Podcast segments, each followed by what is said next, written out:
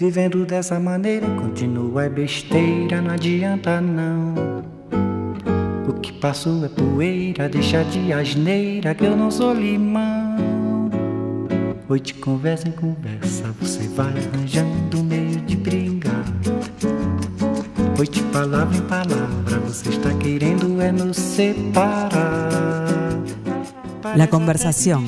Hoy conduce José Miguel Ona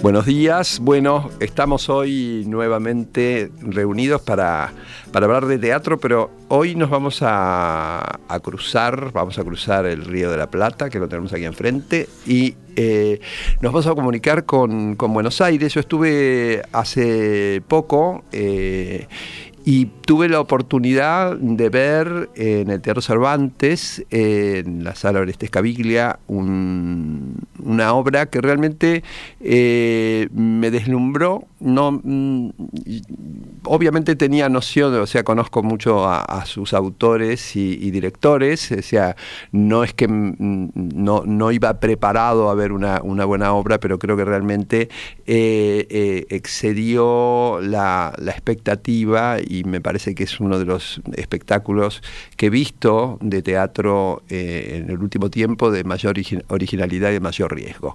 Eh, tenemos en línea entonces desde Buenos Aires a eh, Agustín Mendilarzu. ¿Cómo te va Agustín? Hola José Miguel, qué gusto estar aquí. Bueno, vos venís por segunda vuelta, como, como en las elecciones, porque hicimos una nota a principio de año contigo, pero como en tu calidad de cineasta y ganador de, del premio del, de este, del Bafisi del año pasado, así que ya este, con vos es la, es la segunda vez que nos encontramos en este programa y está tu, tu colega y, tu, y, co, y, y digamos, este, socio creativo, que es Walter Jacob. ¿Cómo te va, Walter? Hola José Miguel, ¿cómo andás? ¿Cómo están? Muy bien. Bueno, a Walter Jacob la, los uruguayos lo han visto porque es uno de los jueces de Argentina 1985, así que acá tuvo un éxito como en todo el mundo, pero fue un éxito realmente inusitado, así que eh, los que lo estén escuchando lo van a, lo, van a reconocer la, la imagen por, por, por la película. Bueno, yo me estaba, hice la introducción que sobre las tres edades, que es el nuevo título que ustedes estrenaron en el Cervantes, eh, y que, bueno, no voy a, insistir con los elogios porque, este, pero que me gustaría, eh, digamos, comenzar, ¿cómo, ¿cómo aparece esta idea? ¿Cuánto le lleva? ¿no? Porque ustedes eh, actúan, escriben, o sea, tienen un, un montón de actividades. ¿Cuándo, ¿Cuándo, empezaron con la, con la creación de las tres edades? Convocatoria de los actores. Eh, hace tiempo que queríamos eh, trabajar con este grupo de actores que está conformado por Santiago Bernori, Valeria Lois, Vanessa Maja y Patricia Aramburu. Uh -huh. eh, sí. Habíamos tenido un intento fallido de, de comenzar a escribir una, una, pieza que luego quedó un poco en la nada. Eh, luego nos, nos llamaron ellos para un nuevo proyecto, que era un proyecto bastante ambicioso que podría llegar a incluir a otros directores. Eh, nosotros empezamos a escribir lo que es el primer acto de, de las tres edades uh -huh. eh, y luego ese proyecto cayó.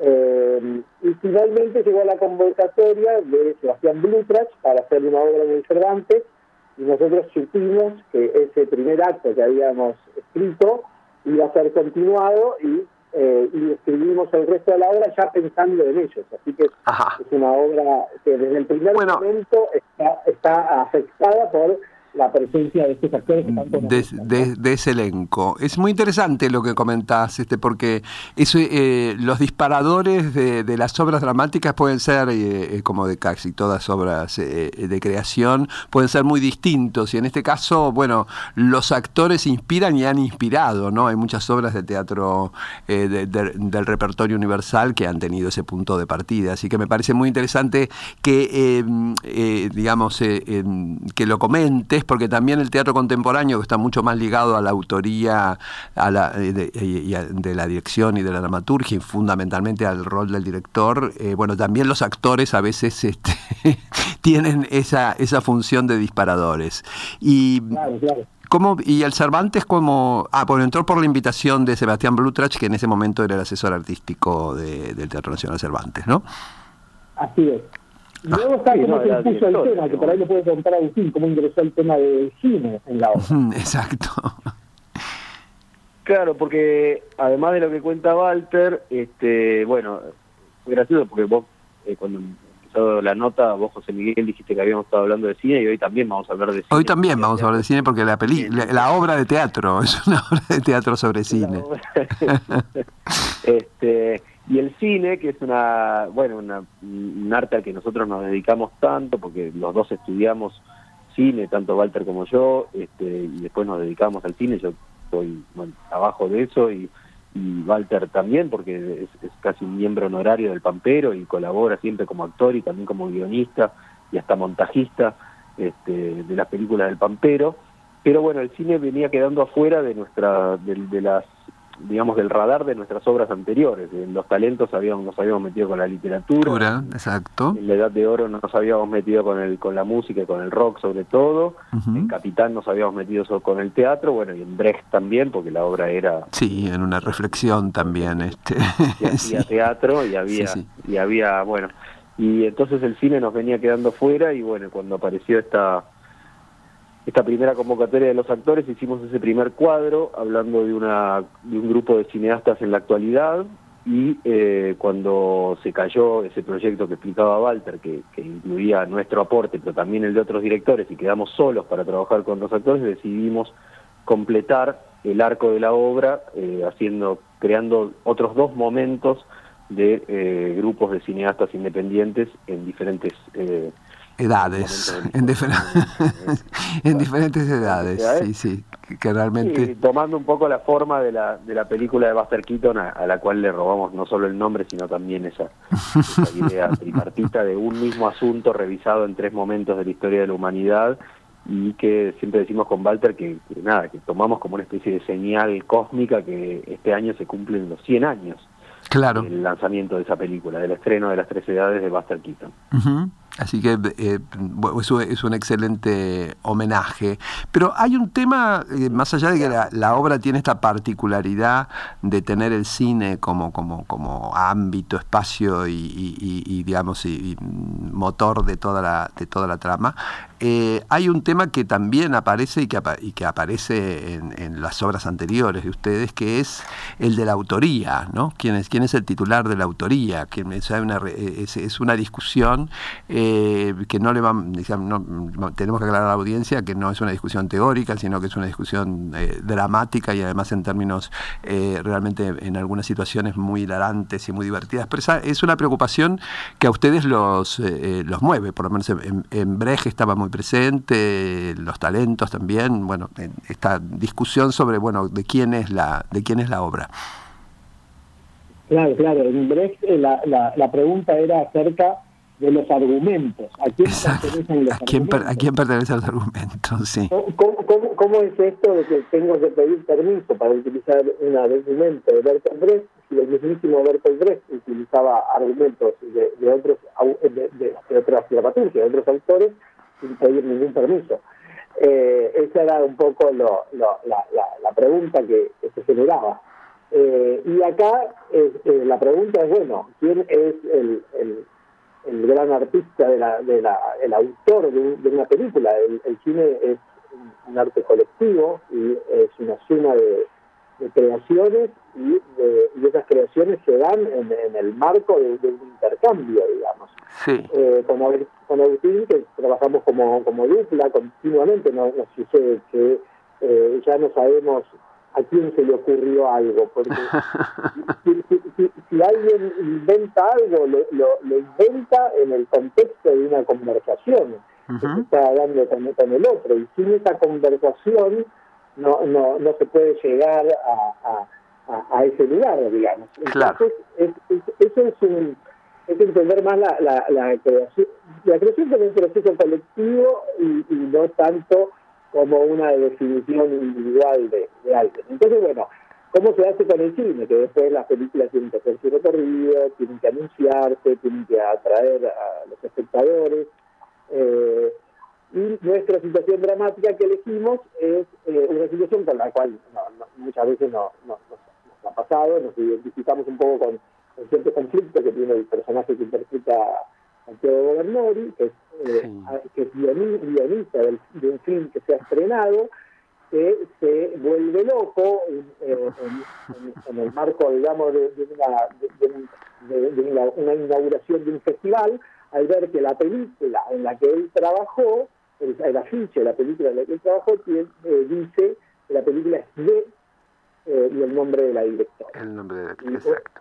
Y ese de, él siente que de algún modo es una negación rotunda de lo que ha sido su, su aporte, digamos. Así que eh, esa herida, que es en parte una herida narcisista y en parte es, una, es un reclamo válido, eh, es, lo que arma la, nuestra comedia, ¿no? Porque hay que decirlo. es una es una comedia hilarante, divertida, ingeniosa, realmente. Además, eh, nombraste a Santiago Gobernori, que hace un rol extraordinario, y los, y, los tres actores, eh, tanto Valeria Loy, Vanessa Maja y Patricio Aramburu, están.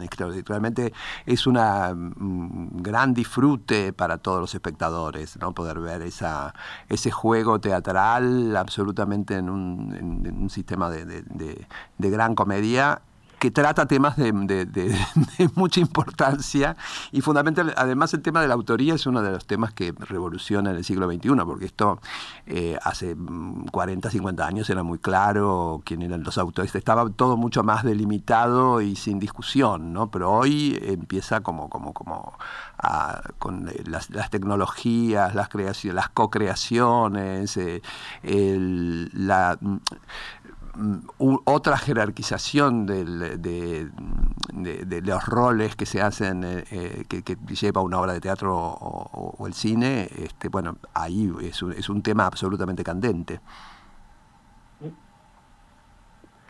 Sí, este, de todas maneras, en el, cine es, es, interesante cómo es como si como si la, la realidad ahora actual nos, nos permitiera nombrar algunas cosas a partir de ciertos avances que vos acabas de describir que antes por ahí no, no, no podíamos nombrar, pero el problema de la autoría en el cine siempre fue eh, muy, eh, nada, muy, muy difícil de, delimitar, que era el verbo que vos usabas, porque, porque, por ejemplo, bueno, nosotros tomamos el, segundo cuadro, es París 1908, es un momento en el cual el cine eh, tiene un funcionamiento casi de circo, de feria, y uno cuando va al circo no, no va a ver una obra de, digamos, ¿no? uno va a ver a un montón de gente, este, ya incluso otros actores que no son gente, bueno, en la época que los circos incluían animales, sí. uno no está ahí pensando en, una lógica autoral.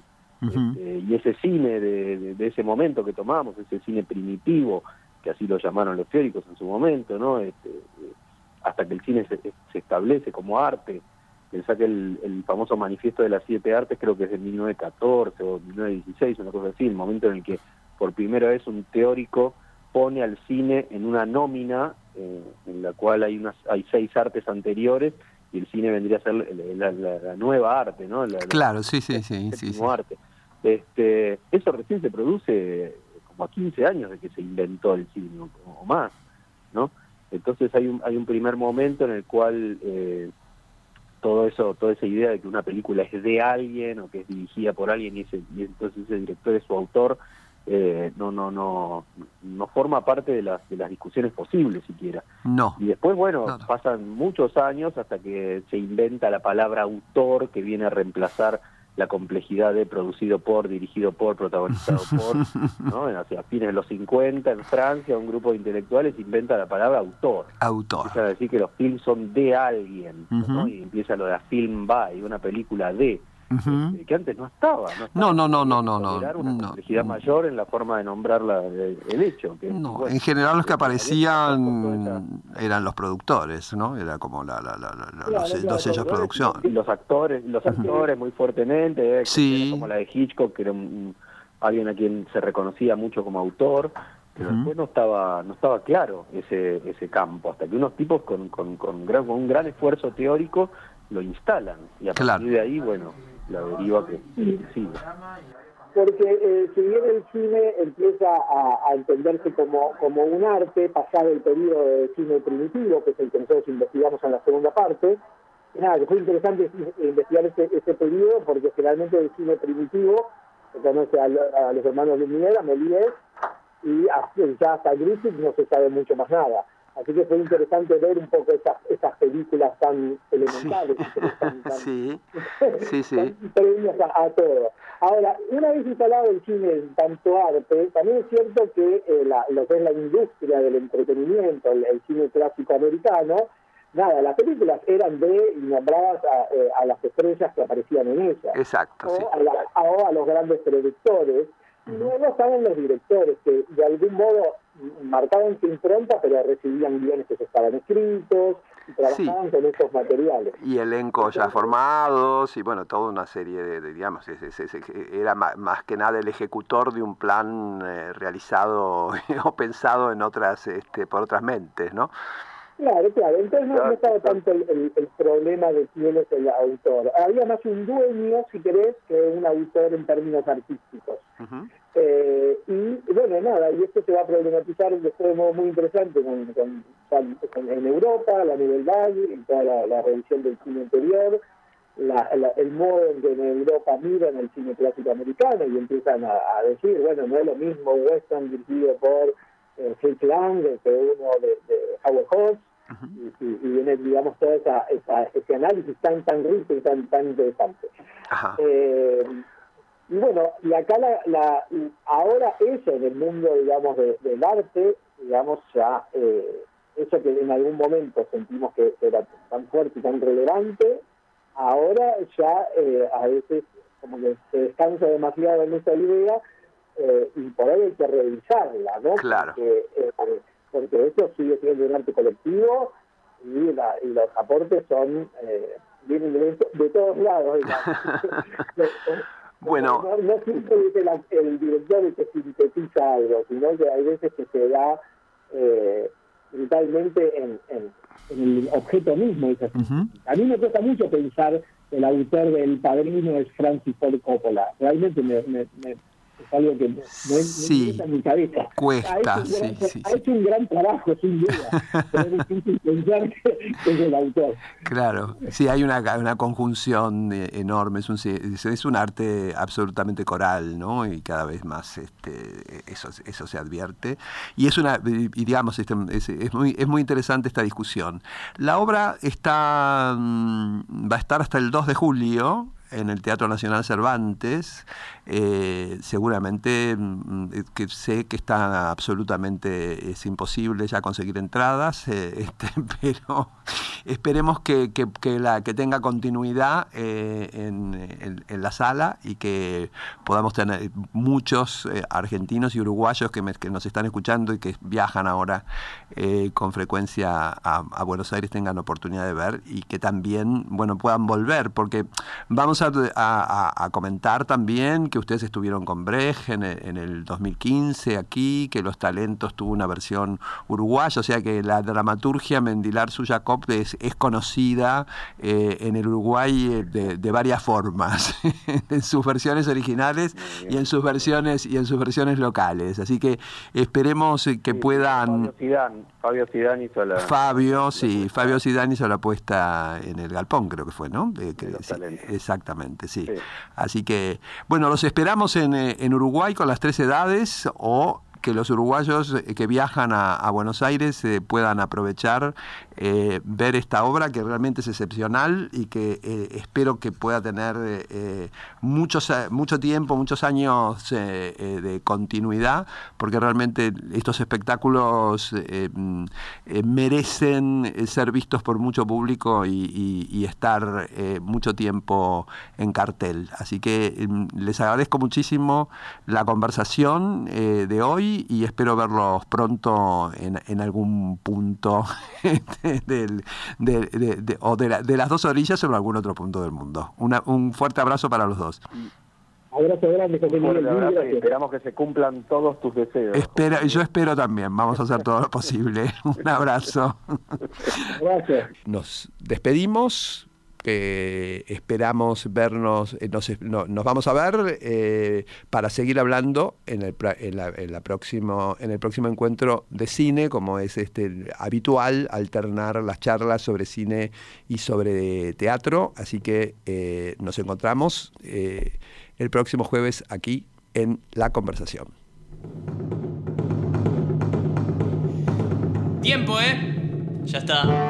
A bebé agua, a ver. No barroquices al pedo, Lucas. Para, tercetos, hay que definir una rima nueva. Definí vos, te toca a vos. ¿Isabelino? No, Isabelino son tres cuartetos y un dístico, no hay tercetos. Tenemos un cuarteto más y después el dístico. Ya no se puede, los tres cuartetos tienen que ser serventesios con rima independiente. Pensá, Lucas. Bueno, atento a la propuesta que tengo para hacer, ¿eh? Pasé por Le Chateau. ¿Qué hacen, luminarias? ¿No ¿Me estás jodiendo? Fui Sherlock en persona. Cada fábula o apólogo es un caso emblemático de cierta forma de ser, que arrastra al personaje una experiencia mala de la que se extrae la lección. ¿Qué estás jodiendo la sinalefa, Lucas? ¿Qué decís, animal? ¿No ves que hay dos signos de puntuación en Los signos de puntuación no anulan la sinalefa. Porque no hay una sinalefa. Vos no ligás las vocales.